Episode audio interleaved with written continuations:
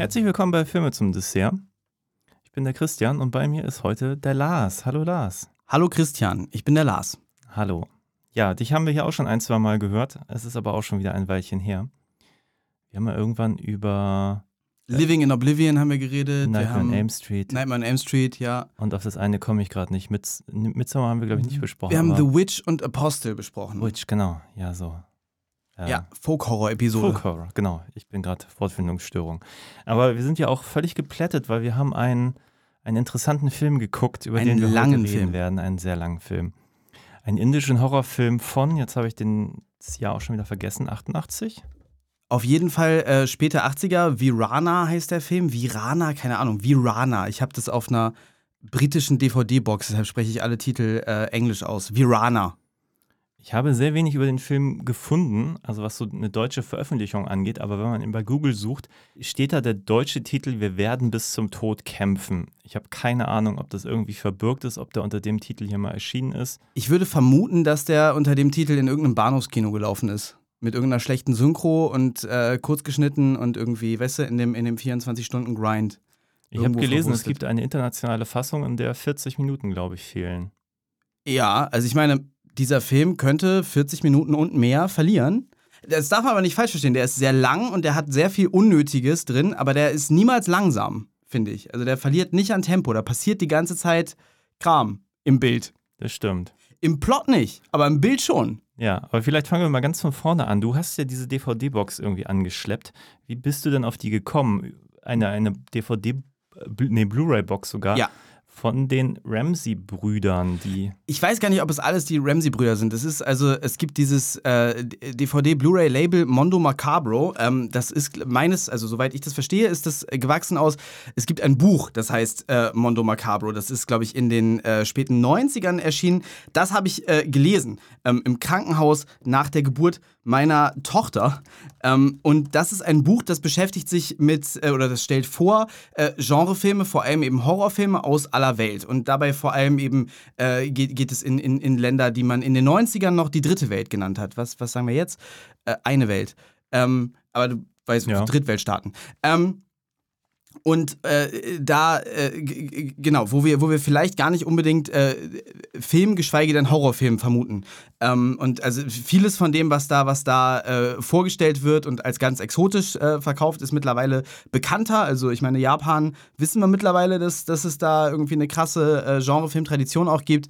Ähm, aber äh, also Indonesien ist, glaube ich, was, wo, wo wir gerade dabei sind, das zu entdecken. Ne? Mit, mit, äh, so, so kam auch Shudder und auf Netflix auch mittlerweile. Ähm, und Indien, äh, weiß ich nicht, haben, also hatte ich äh, immer viel mit, mit, mit Bollywood im Kopf. Ähm, dass, es da, dass es da eben auch eine Horrorfilmtradition gibt, das war mir jetzt gar nicht so klar. Und äh, also dieses Buch hat mich sehr neugierig gemacht auf verschiedene äh, weltweite Filmmärkte. Und dann habe ich zu, meinem, äh, zu meiner großen Freude gefunden, dass es Mondo Macabro äh, seitdem, das ist, eine, das ist halt ein Markenname geworden und das ist auch ähm, ein, ein, ein DVD- und Blu-ray-Label dann geworden. Da ist nämlich. Ähm, der Herr, der das geschrieben hat, ich habe gerade seinen Namen nicht äh, drauf, aber der hat erstmal eine, ähm, der hat erstmal eine Doku gemacht, dann hatte der eine regelrechte Serie in der BBC, glaube ich, wo der äh, verschiedene Filmmärkte vorgestellt hat, irgendwie Mexiko und halt auch Indien und so weiter und immer erzählt hat, was da, was da ähm, so an Horrorfilmen gemacht wird und Ausschnitte gezeigt hat und äh, das Interesse dann genutzt hat und ist, ist dann in die ganze Welt gereist und hat äh, Negative aufgetrieben und hat eben äh, dann diese Filme rausgebracht. Was ich total faszinierend finde. Ich würde einen Film über den Typen gucken. Ähm, Okay, ja. und äh, Aber es war nicht der, die die Einleitung gemacht hat, oder? Nee, nee, nee, Nee, das, äh, ich, war, war ich weiß nicht, wer das war. Vollwurst, Ja, äh, nee, äh, ähm, egal. Äh, auf, auf jeden Fall, äh, Mondo Macabro, dieses, dieses Label gibt es, ich glaube, Mhm. äh, se- seit, den, seit den frühen 2000ern. Äh, Pete Toombs, Pete Toombs ist der Mann, der, ähm, der das Okay. Buch geschrieben hat. Pete. Ähm, und äh, genau, der, der, der fährt also um die Welt und holt diese und holt diese ganzen Filme und das ist mittlerweile halt ein, ein bestehendes Label und die haben jetzt neu rausgebracht äh, dieses dieses äh, indische äh, Bo Bo Bollywood Horror heißt der äh, heißt äh, heißt die Blu-ray Box und als ich gehört habe, dass die kommt, habe ich die direkt vorbestellt, weil fand ich zu faszinierend, ähm, um das mir nicht anzugucken. Ja, genau. Und wir haben ja, als wir dann überlegt haben, welche Filme wir schauen, auch ein bisschen auf die Lauflängen geguckt. Und irgendwie sind wir aber doch, bei, also es gab auch einen, der wäre nur zwei Stunden gegangen und wir haben uns doch für den längeren entschieden, weil. Weil, weil es der erste ist in der, in der, in der Box. Okay. Wir haben gesagt, wir gehen dann jetzt doch nach der Reihenfolge der Box, weil wir gedacht haben, vielleicht gucken wir die Box auch einfach durch über, über, die, über die nächsten Jahre wahrscheinlich Ja, realistisch. super Ähm, gerne, aber wir haben jetzt mit dem begonnen. Genau, wir haben vorne angefangen. Es, es ist, glaube ich, der älteste von den enthaltenen Filmen. Ähm, und es ist ein Vampirfilm, ein Hexenfilm und ein Film mit einem weiblichen Monster. Und äh, das wird uns vor allem im Intro gesagt, dass das ganz besonders ist. Mehr als das wird uns im Intro auch nicht gesagt, tatsächlich. Ne? Es gibt so ein enthaltenes Intro als Extramaterial. Bisschen Ja. lame. Genau, ich habe auch gedacht, dass da irgendeine Erkenntnis irgendwie noch äh, ausformuliert würde, aber das war, das war schwach, das Intro. Aber das hat ja mit dem Film erstmal nichts zu tun. Der, der Film zum Glück war nicht schwach. Also der war, der war wirklich lang. Äh, da, da haben wir uns beide darauf eingestellt, dass es irgendwie ähm, Ja, langweilig wird. Aber der Film hatte große Angst davor, langweilig zu werden. ja. Nee, der fängt wirklich mit einem unglaublichen Tempo an. Und ich habe noch gefragt, was soll denn da inhaltlich kommen? Und dann Dann kommt in den ersten zehn Minuten Inhalt, Inhalt, Inhalt. Also, Ja, genau. Ähm, ich überlege gerade, wie wir auf den Inhalt kommen, weil ich glaube, ich kann den nicht wiedergeben. Also, also die ersten zehn Minuten kriege ich noch zusammen, weil die sind alleine schon ein Film für sich. ja. Äh, da ist es nämlich so, da gibt es also eine, eine Hexe und, ähm, und, und äh, warte, es gibt einen großen, äh, also einen großen Patriarchen und der hat einen Bruder und der Bruder von dem großen Patriarchen geht heldenhaft zu den bösen Satanisten, die irgendwie eine untote Hexe in die Welt gebracht haben. Und die untote Hexe ist eine verführerische Frau, die äh, ihn dann, also die den großen Helden, den, den, den Bruder von dem großen Patriarchen, äh, auf ihr ge geheimes äh, satanistisches böses Schloss im Wald lockt, ähm, wo sie Sex mit ihm haben will, aber stattdessen hat er äh, irgendwie so ein Om-Symbol und ähm, ganz wie in so christlichen Filmen hilft das gegen sie. Und ähm, er tötet sie und dann ist er plötzlich in der Höhle der bösen Satanisten und die sind super sauer darüber. Und äh, in diesem, in diesem äh, verführerischen Frauenkörper steckt die böse Seele der bösen Hexe und die nehmen sie dann und äh, entführen dann am nächsten Tag oder so ähm, die Tochter von dem, von dem Bruder von dem Helden. Sie äh, kidnappen den Helden, entführen diese Tochter, tun die Seele der bösen Hexe in sie rein und bringen sie zu dem großen Patriarchen zurück. Das ist der Anfang und dann machen wir, glaube ich, einen Sprung von zehn Jahren, wenn sie nämlich dann im verführungsfähigen Alter ist. Dann geht der Plot weiter. Aber ach nee, Ja. vorher, vorher bringt die noch im, im, im Haushalt ein paar Leute um. Es ist so ein bisschen exorzistisch dann eine Weile. Genau, und gefühlt sind das so die ersten 10, 15 Minuten und dann geht der Film ja noch über zwei Stunden. Also der Film ist super episch. Äh, Ja. Es ist einfach super viel Zeit, die vergeht während der Handlung. Ähm, und dann gibt es halt eine, ähm, eine Nebenhandlung. Genau.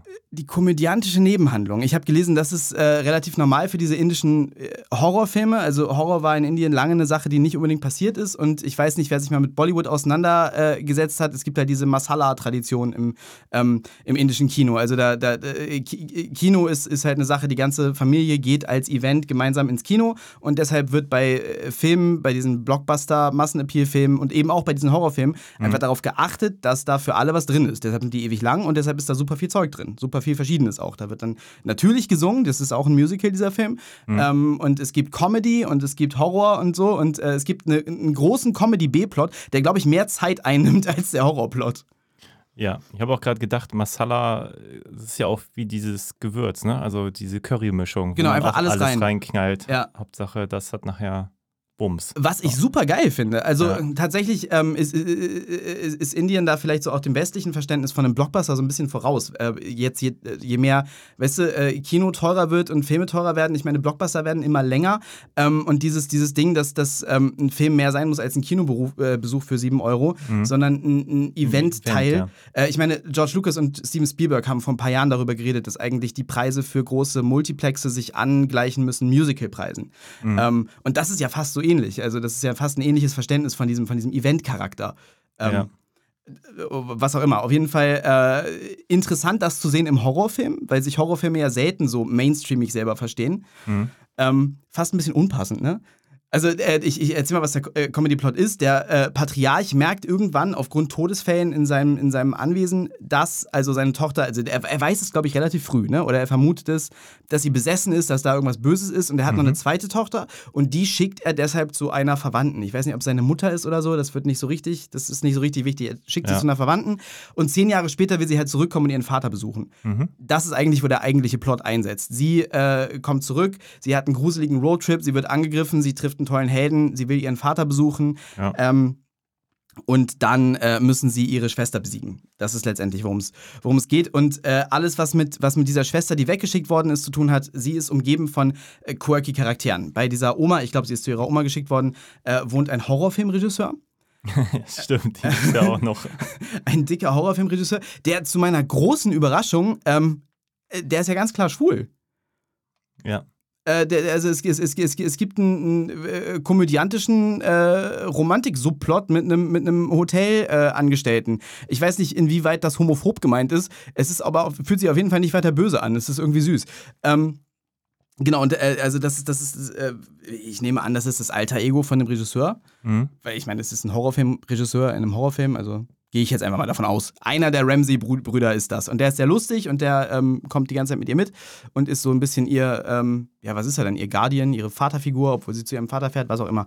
Ähm, und, und dann äh, hat sie natürlich einen Love Interest, den treffen sie irgendwo unterwegs. Die werden an der Straße irgendwie attackiert von, äh, von dem Hulk. Mhm.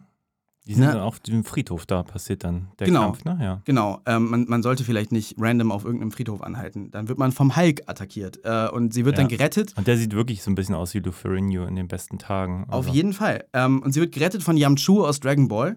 Mhm. Es ist, es ist, der, der Tonfall ist super Dragon Ball, also wirklich, Ja. oder? Absolut. Und dann verliebt sie sich in Yamchu aus Dragon Ball. Und dann äh, singen die beiden natürlich darüber, dass sie verliebt sind. Äh, die Gesichter kommen sich immer sehr nah, aber sie, sie dürfen sich ja nicht küssen.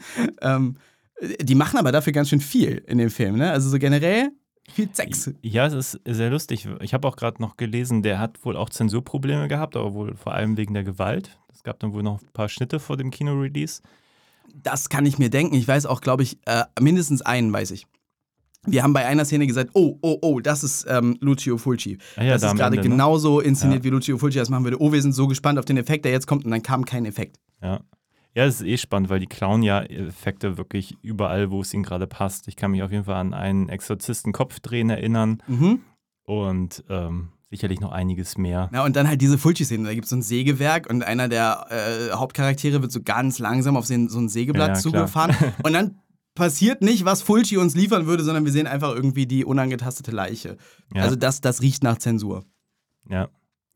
Irgendjemand hat auch geschrieben im Internet, äh, der Film erinnert ihn total an den Film Das Mausoleum. Ich kenne das noch nicht, deswegen kann ich da nicht viel zu sagen. Vom wen? Irgend auch ein Film aus den 80ern, 83 oder sowas. Nie gehört. Ich auch nicht, aber irgendwie mit Starbesetzung, irgendeine amerikanische Produktion. Naja, ich war ja auch ganz naiv, als ich von den Ramsey-Brüdern gehört habe, habe ich dann so gedacht, ja, so Joel und Ethan Cohen, das sind immer zwei und so. Aber nein, die Ramseys sind, sage und schreibe, sieben Personen, also sieben Brüder. Und es gibt halt so ein Bild, da ist noch eine achte Person, das muss dann wahrscheinlich der Vater sein, ne? Ja, genau. Es gibt einen Vater Ramsey. Ich glaube, der war sowieso schon in der, äh, in der Filmindustrie. Ähm, das, das, das wird auch in diesem Mondo Macabro Buch so ein bisschen angeschnitten. Äh, dass, dass, dass die halt die ersten waren, die richtig, oder also es, es gibt schon äh, ältere Beispiele für, für indische gruselige Filme und auch für indische Horrorfilme. Ähm, es es gibt ja in Indien diese, diese wie nennt man, äh, ich, ich, ähm, auf, auf Englisch sagen sie mal Spirituals, glaube ich, also so religiöse Filme, die so religiöse Mythen äh, bebildern und die sind ja oft relativ blutig. Ja. Ähm, also das heißt, da gibt es schon gruseligen Stuff, aber so, so, so richtig im westlichen Sinne ähm, Horrorfilme machen, das haben sich wohl die Ramseys in den 70ern ausgedacht. Das war auch am Anfang gar nicht so, so kommerziell erfolgreich, wurde es aber dann. Mhm.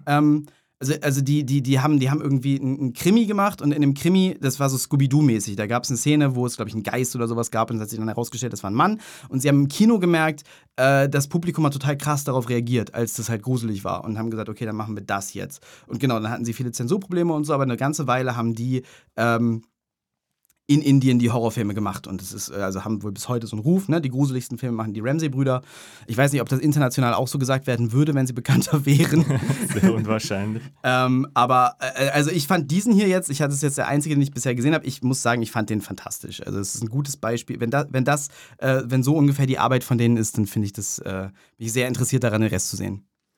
Ja, ich, also ich habe mich auch noch, ich habe wirklich im Internet ein bisschen versucht, was, was, was sozusagen über den Film zu finden. Und man findet halt schon, also in der Wikipedia ist wirklich eine Inhaltsangabe, die ist gefühlt drei Seiten lang. Ähm, aber man findet zumindest immer mal so Aussagen, wo Leute sagen, so Jasmin, das ist hier die Antagonistin, also die, die spätere Vampirin, also die ehemalige Tochter, die dann irgendwie Ja, zur, Bösewichterin wird, ähm, dass die so für die so, die, die sind damit aufgewachsen und für die ist das so ein, so ein, so ein Kultphänomen. Das fällt natürlich schwer irgendwie zu glauben, wenn man diesen Film so als, als, als Absurdität irgendwie so sich anschaut, so nach dem Motto, ah, guck mal, Indien hat auch irgendwann mal Horrorfilme gemacht, aber wenn man aus Indien kommt und den sozusagen auch in den 80ern vielleicht als Kind gesehen hat, scheint das bleibenden Eindruck hinterlassen zu haben. Naja, ganz ehrlich, also äh, da fallen mir zwei Sachen ein. Einmal gibt es den russischen Film Wie, ähm, der, der, äh, also ich finde den super geil. Ähm, der, der, der wirkt ein bisschen so, als hätte Sam Raimi den irgendwann geguckt und danach äh, seinen, seinen ganzen Stil ähm, Hm. äh, gebaut. Hast du den mal gesehen? Nee, kenne ich nicht. Echt nicht? Nee. Oh, der ist fantastisch. Ähm, e- egal, darum soll es heute nicht gehen. Aber den, den müssen wir auf jeden Fall mal zusammen gucken. Okay. Wie, wie, wie Äh, V? V-I-Y. V-I-Y, Äh, okay. der ist in der, in der Folk-Horror-Box von ähm, Severin-Films. Habe ich auch. Ja, können wir, Fantastisch. Äh, Guck mal, äh, auf, auf jeden Fall ähm, finde ich den sehr lustig und habe den so als Horrorkomödie abgespeichert und habe ähm, über den gibt's also, also jetzt jetzt hat er so ein bisschen so eine Renaissance und Leute entdecken den eine Weile gab es gar nichts über den zu entdecken also äh, ich, ich Mhm. habe den vor 15 Jahren oder so das erste Mal gesehen und ich war ganz lange der einzige Mensch der diesen Film kannte in meinem äh, weiteren Umfeld ähm, und konnte auch im Internet nie äh, richtig was finden aber ich habe mal einen Erfahrungsbericht gelesen von einer Frau äh, aus der Ukraine, die ähm, dabei oder, oder die, dabei war, als der Film ähm, angelaufen ist im Kino. Ähm, und und äh, der ist wohl als wahnsinnig gruselig äh, angekommen. Und alle Leute, die wie gesehen haben, werden diese Informationen ein bisschen lustig finden. Auf der anderen Seite, äh, der Exorzist gilt noch immer äh, bei uns im Westen als eine wahnsinnig, äh, als, als einer der gruseligsten Filme aller Zeiten. Und äh, fragt mal Gen Z, wie unheimlich die das finden, wenn das Mädchen den Kopf rumdreht und grün kotzt und äh, lustige Sachen sagt. Also ähm, ich, ich glaube, ich glaube, äh, sehr massentauglicher Horror ist auch so ein bisschen so ein Zeitphänomen. Ja, auf jeden Fall. Und dieser Film ist natürlich weitestgehend eindeutig eine Komödie, würde ich mal sagen. Ja. Ich finde auch das Schauspiel, ich kann es leider nicht so wirklich gut bewerten, weil ich schlicht und ergreifend kein Eng äh, Indisch spreche.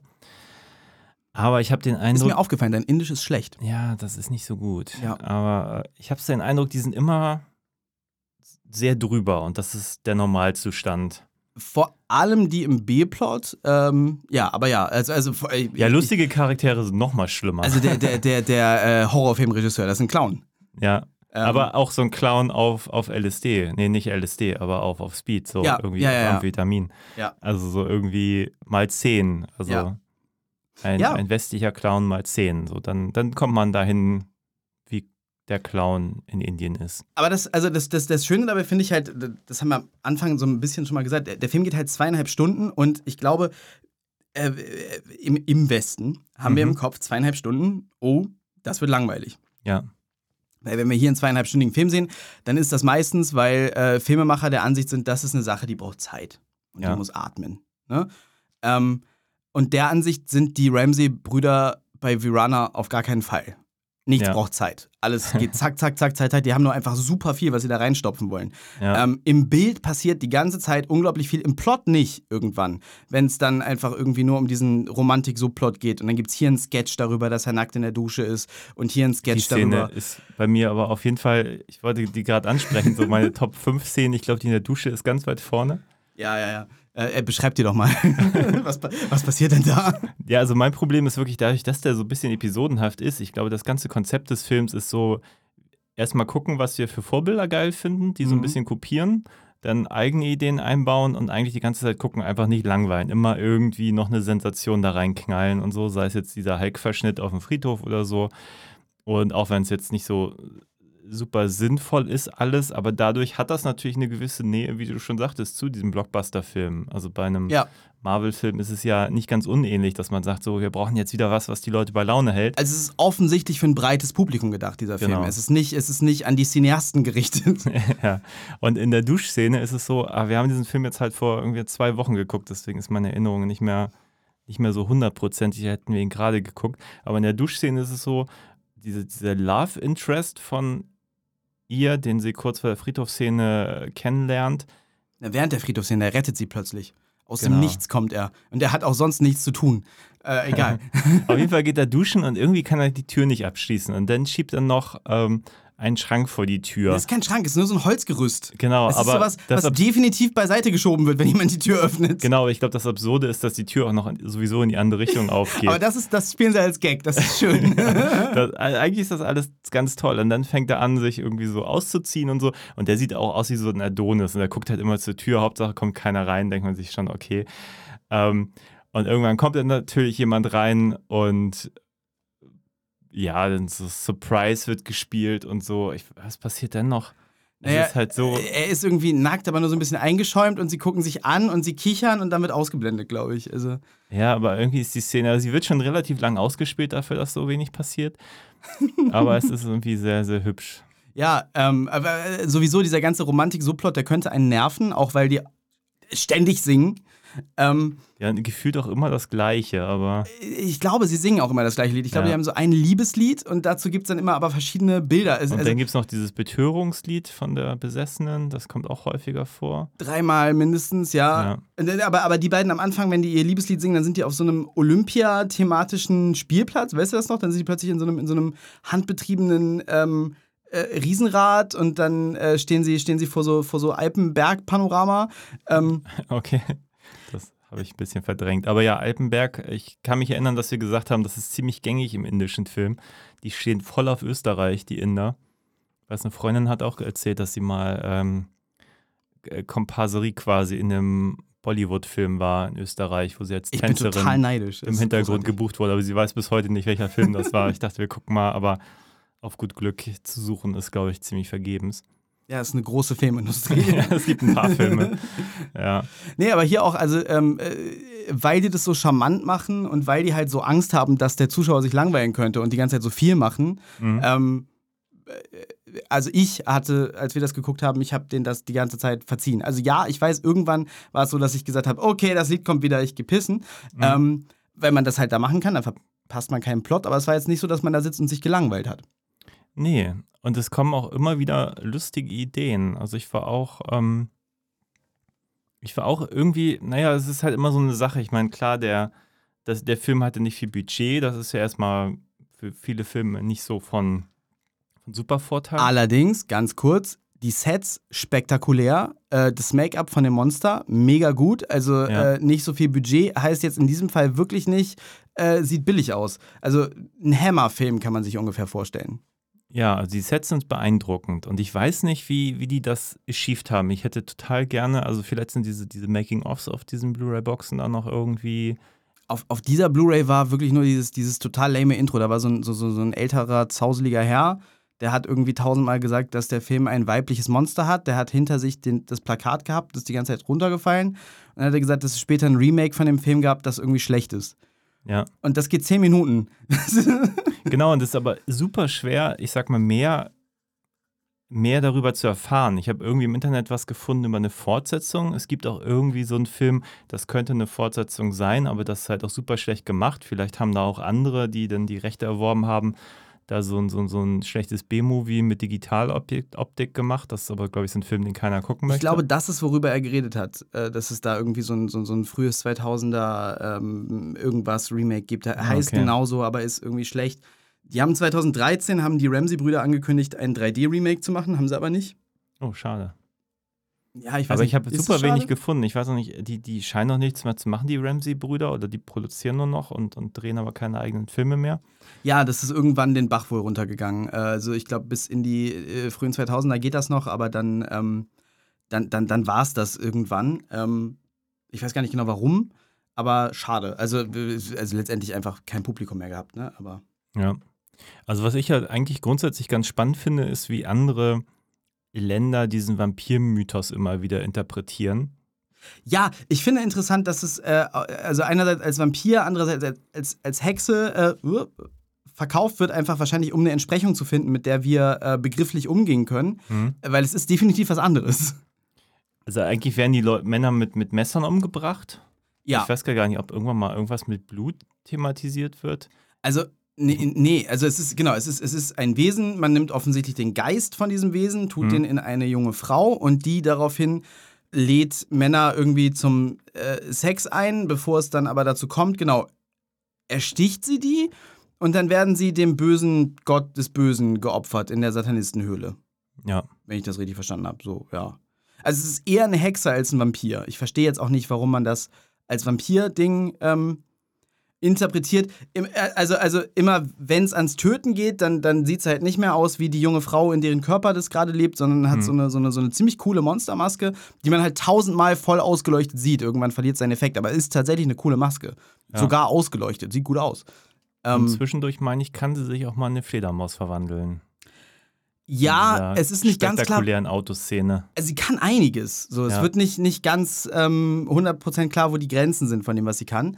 Ja, aber offensichtlich ein eigenes, ein eigenes ähm, Monster. Kennst du Mystics in Bali? Nee. Das ist äh, auch so ein Klassiker, den ähm, äh, Mondo Macabro rausgebracht hat. Einer von deren, also die haben, äh, ich, ich glaube, was ist das? Ähm, egal. Also es gibt Mystics in Bali, Bali und Lady Terminator. Das sind so die beiden bekanntesten Filme. Genau, den Terminator habe ich zumindest mal in Ausschnitten gesehen. und Mystics in Bali hat auch so eine Art Vampirwesen. Und da ist es irgendwie so, dass äh, der Kopf abreißt von der jeweiligen Frau, die das ist. Irgendwie, es sind ständig weibliche Vampire. Ähm, und es hängen aber noch die ganzen äh, Organe mit dran. Also es ist ein Kopf mit lauter Gedärmen, die da unten dran rumbaumeln. Okay. Und der fliegt dann durch die Gegend und der fliegt dann zu schwangeren Frauen und ähm, geht zwischen deren Beine und saugt die Babys daraus. Okay. Auch ein sehr interessanter Vampirmythos. Ja, ich muss da vor allem immer an, an Hongkong-Kino denken. Die haben ja die Hopping Vampires. Also wenn man die, wenn man davon noch nie was gehört hat und guckt das das erste Mal, denkt man sich nur, so, was ist denn da eigentlich los? Ich habe auch das ein bisschen noch gruselig gesehen. in einigen Momenten. Müssen Ja? wir mal schauen. Ja, Es, es, es, es, gibt dieses äh, Mr. Vampire-Franchise, ne? genau, das sind die Dinger. Aber Äh, die haben halt super viel dann auch Ableger und so produziert. Ja, ja, Arrow Video hat gerade ein Boxset rausgebracht mit allen Mr. Vampire-Sequels. Und da sind auch Filme von äh, Sammo Hung und so dabei. Hm? Äh, irre. Also Ja. äh, bekanntes Zeug habe ich noch nie von gehört. Aber das ist, genau, das ist sowieso interessant. Genau, die, die, diese, diese, diese folkloristischen Legenden, die da. Das finde ich ja so faszinierend daran. Ich hatte, ähm, während wir jetzt geguckt haben, habe ich drüber geredet, dass ich so ein kleines bisschen enttäuscht war davon, dass der Film an so vielen Stellen dann doch sich einfach ein. Also, es ist oft so bei so. Äh, in Anführungszeichen exotischen Horrorfilmen, dass die sich anfühlen wie ähm, ein amerikanischer Horrorfilm durch eine lokale Linse.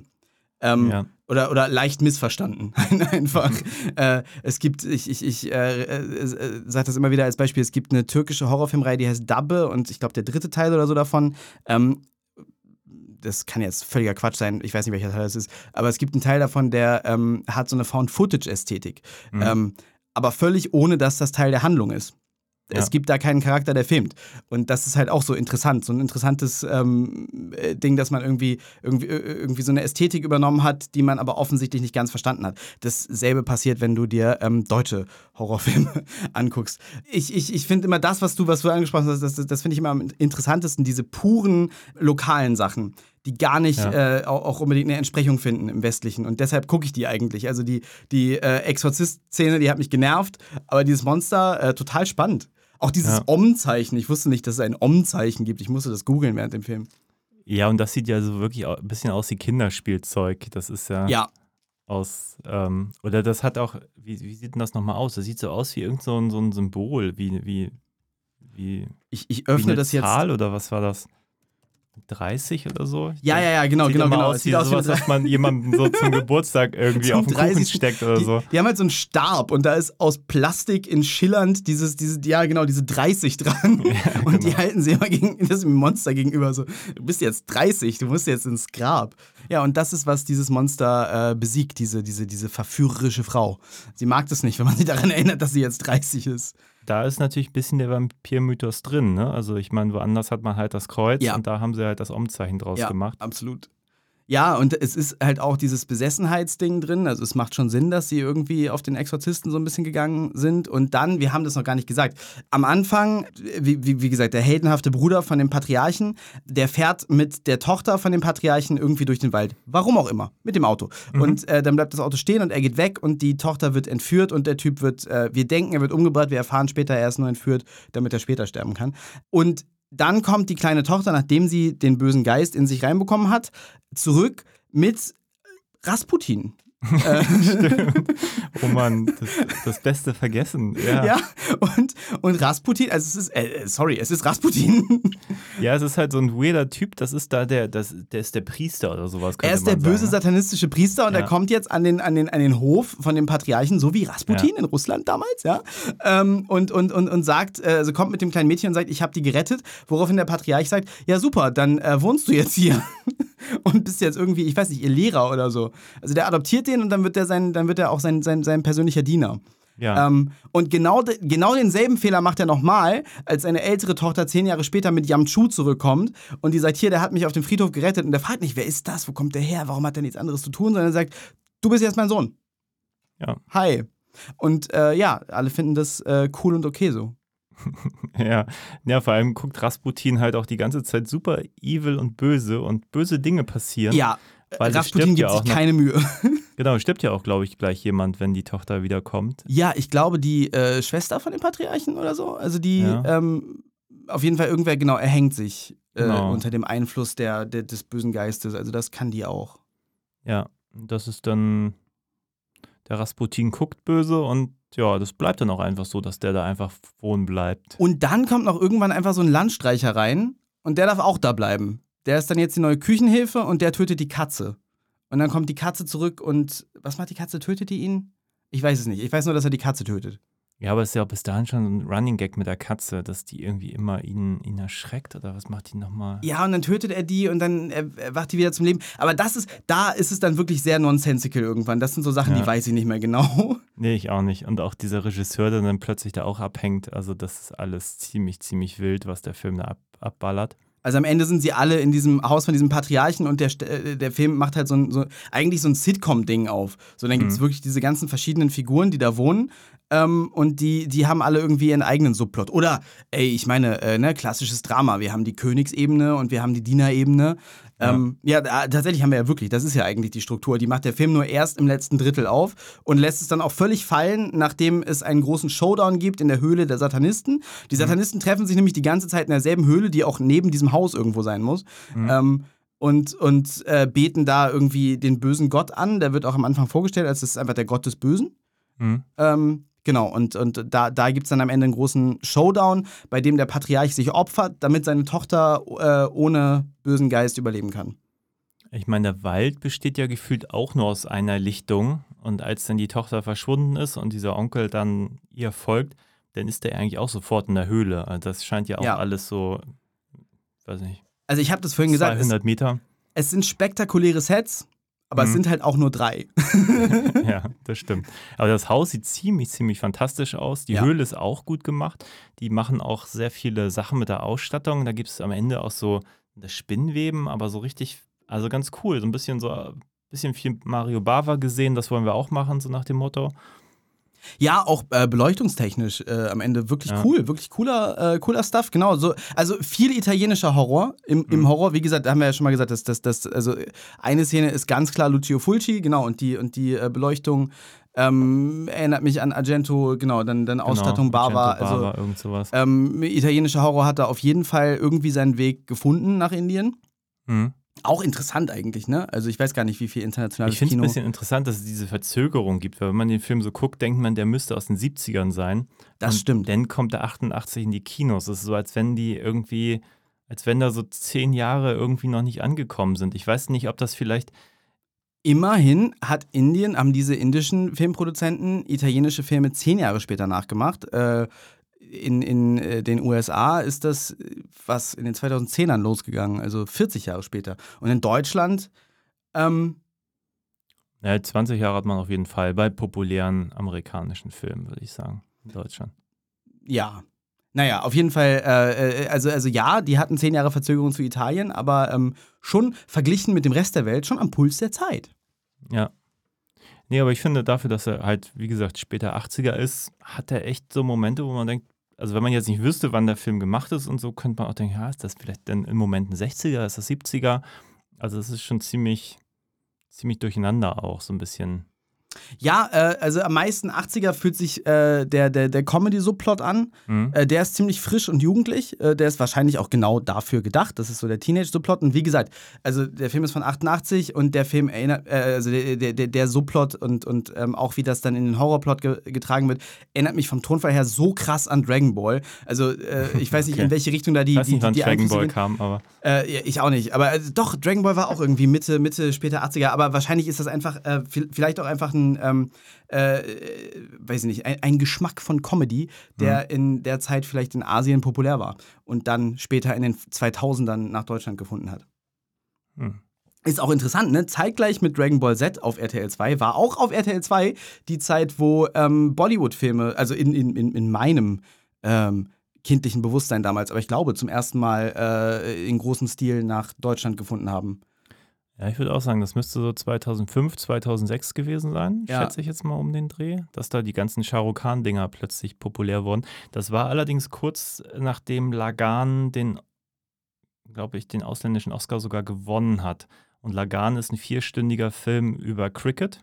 Hm. Der ist Hm. ziemlich gut tatsächlich, muss man sagen. Da, da spielen halt, Oh, ich weiß nicht. naja, also Indien ist ja, ist ja äh, von, den, von den Briten ähm, Besetzt. besetzt gewesen.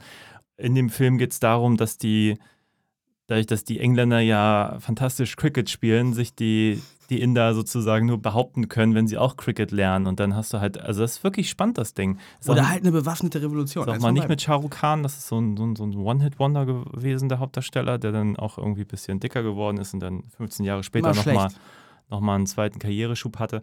Aber das Ding ist, war cool. Und das, glaube ich, hat das alles losgetreten. Und dann gab es halt irgendwann diese ganzen Shah Rukh Khan-Dinger, die vor allem in Deutschland dann von, von Rapid Eye Movies vertrieben wurden, die auch gedacht haben, ah, wir holen mal ein paar indische Filme ran und dann haben sie gemerkt, damit verdienen sie viel mehr Geld als mit allem anderen.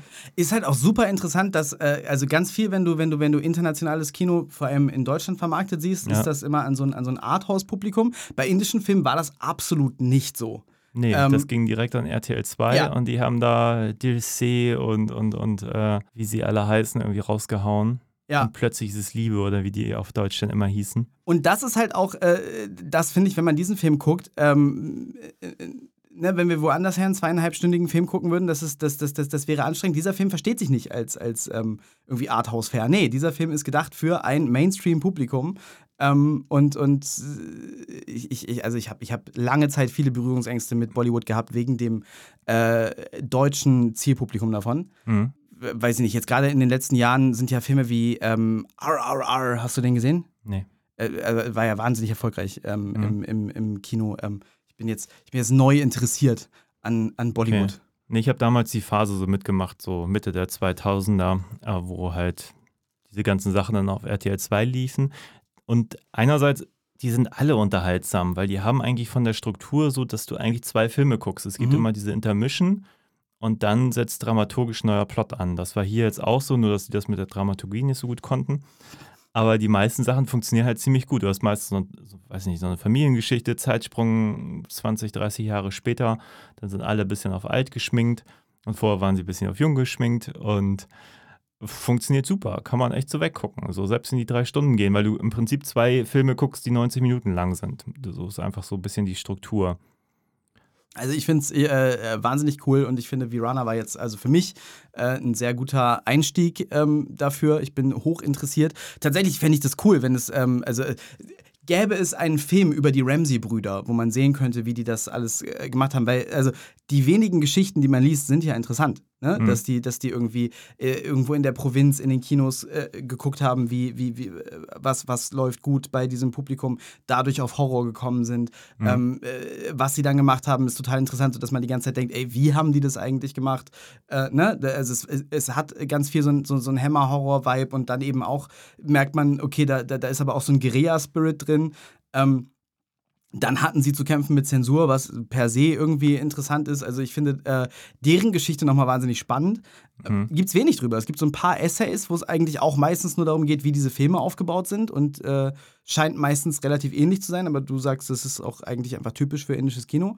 Ähm, ich würde, ein, ich würde ein Biopic über die Ramsey-Brüder gucken. Also wenn das äh, von, deinen, von den Zuhörenden jemand machen möchte, Mhm. ähm, dann wäre ich bereit Ich für die will gar nicht, gar nicht ausschließen, dass es sowas vielleicht nicht schon gibt. Müsste man echt mal gucken auf dem, auf dem Markt. Was ich tatsächlich ganz spannend finde, also ich meine, also ich finde einfach nur, wie gesagt, als du meintest Ramsey-Brüder und so, ich habe noch nie von denen gehört vorher. Und wie gesagt, in meinem naiven Leichtsinn habe ich gedacht, das wären zwei Personen. Und dann habe ich gedacht, sieben Personen, wie zur Hölle. Und aber offenbar scheint das so das Kernteam gewesen zu sein. Die scheinen sich die, die, die, die Aufgaben geteilt zu haben. Einer hat Regie gemacht, einer, den, weiß nicht, Kamera, einer Ton, einer Schnitt. Und da gab es dann wirklich auch also die haben, die, das war quasi die Crew, die Familie, weil das einfach sieben Wenn ich Brüder das richtig waren. verstanden habe, waren das aber auch nicht alles Brüder, sondern da waren auch Onkel und sowas dabei. Also die haben sich einfach dann Brothers genannt, weil Okay, was, das kann es war natürlich sein, einfacher äh, als äh, Ramsey Family wahrscheinlich. Ja. Ähm, na, immerhin ist immer weniger. Aber es ist natürlich auch super praktisch, ne? Wenn du sagst, hier so, äh, Ey, voll. Ich meine, ich, äh, im, im, im, Endeffekt mache ich das ja ähnlich. ja, aber ich, ich kenne das von, ich habe mal irgendwann mit, mit Afghanen so Musikvideos gedreht und die waren so, die konnten nichts, orga- also das war wirklich eine Chaosproduktion sondergleichen. Also die, die, die hatten einfach von Filmproduktion nicht wirklich viel Ahnung. Auf jeden Fall haben die gesagt, okay, wir drehen dies, dieses Musikvideo irgendwie in so einer, so einer Disco-Location und so. Und ich war nur so, Disco-Location, okay, mit also, also normalerweise so, weil man nicht organisieren kann, sind im Hintergrund irgendwie zwei Leute und das fühlt sich einfach total albern an und so. Ja. Und dann komme ich da hin und es ist einfach voll mit Menschen. Das ist da einfach Familienbond. Die haben auch alle viele Kinder und das sind viele Menschen. Und wenn jemand sagt, hey, ich brauche euch für ein Musikvideo, dann ist der Laden voll.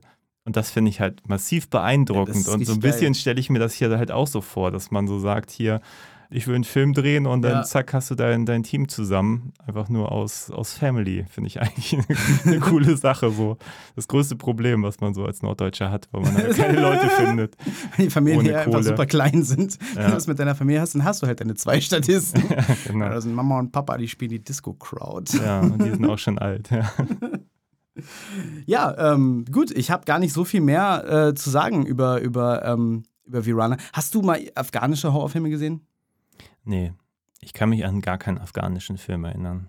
Tatsächlich, äh, es sind af- afghanische und iranische Filme, die man oft geschickt bekommt, wenn man äh, Filmfestivals, äh, also wenn man zur Einreichung eröffnet. Ich kenne ein paar iranische, die ich auch ziemlich gut Es gibt finde. fantastische iranische Filme, ja, ja, ja. Dieser Film hat mich nochmal darin bestätigt, das sehr interessant zu finden, ähm, eben von Orten, von wo man die Horrorfilme auf jeden Fall äh, nicht so kennt, in die Horrorfilme reinzugucken.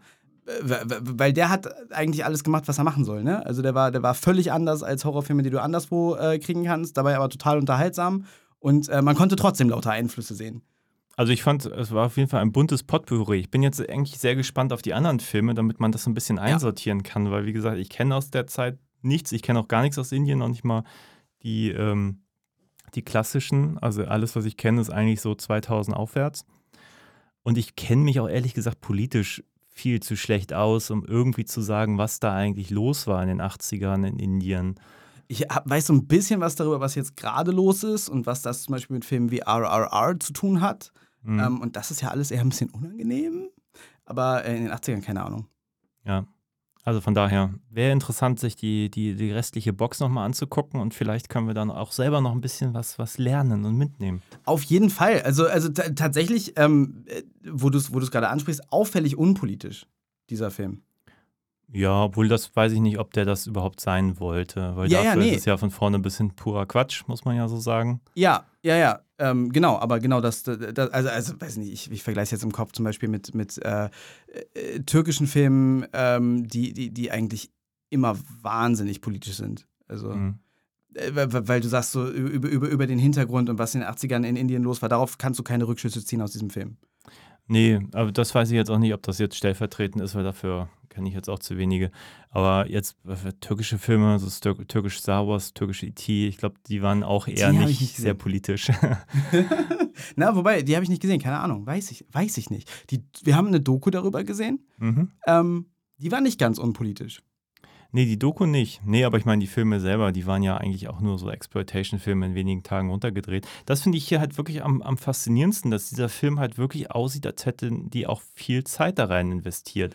Weil das ist nicht so eben mal weggedreht, weil Nee. die Orte sind krass, da sind super viele Leute involviert. Und das ist schon handwerklich auch gut gemacht über weite Strecken. Im Grunde war dieser Film wie drei Hammer-Horrorfilme. Ja. Also ja, äh, ich, ich kann diese ganze Box äh, jetzt bisher erstmal nur empfehlen. Noch einem Film? Ja, ja, lohnt sich. Nee, war zu teuer für den einen Film. Lass uns die anderen Filme Ja. äh, gucken, um dann zu entscheiden, ob man die Box jetzt äh, em- empfehlen kann. Ich glaube aber, die kann man gar nicht mehr kaufen, weil die war limitiert und die musste man vorbestellen. Ich glaube, Aber die haben sie ja jetzt. Yes! Yes, weil ich, weil ich immer überteuerte DVD-Boxen kaufe. Großartig. Ähm, aber ich, ich habe ja, ich hab ja noch ein paar Boxen, die wir auch, die wir auch zusammen Ich habe ansteuern auch noch wollen. so viel, aber wir können auch mit den Sachen anfangen. War mir ein Vergnügen und dann würde ich sagen, bis zum nächsten Mal. Auf Wiedersehen. Tschüss!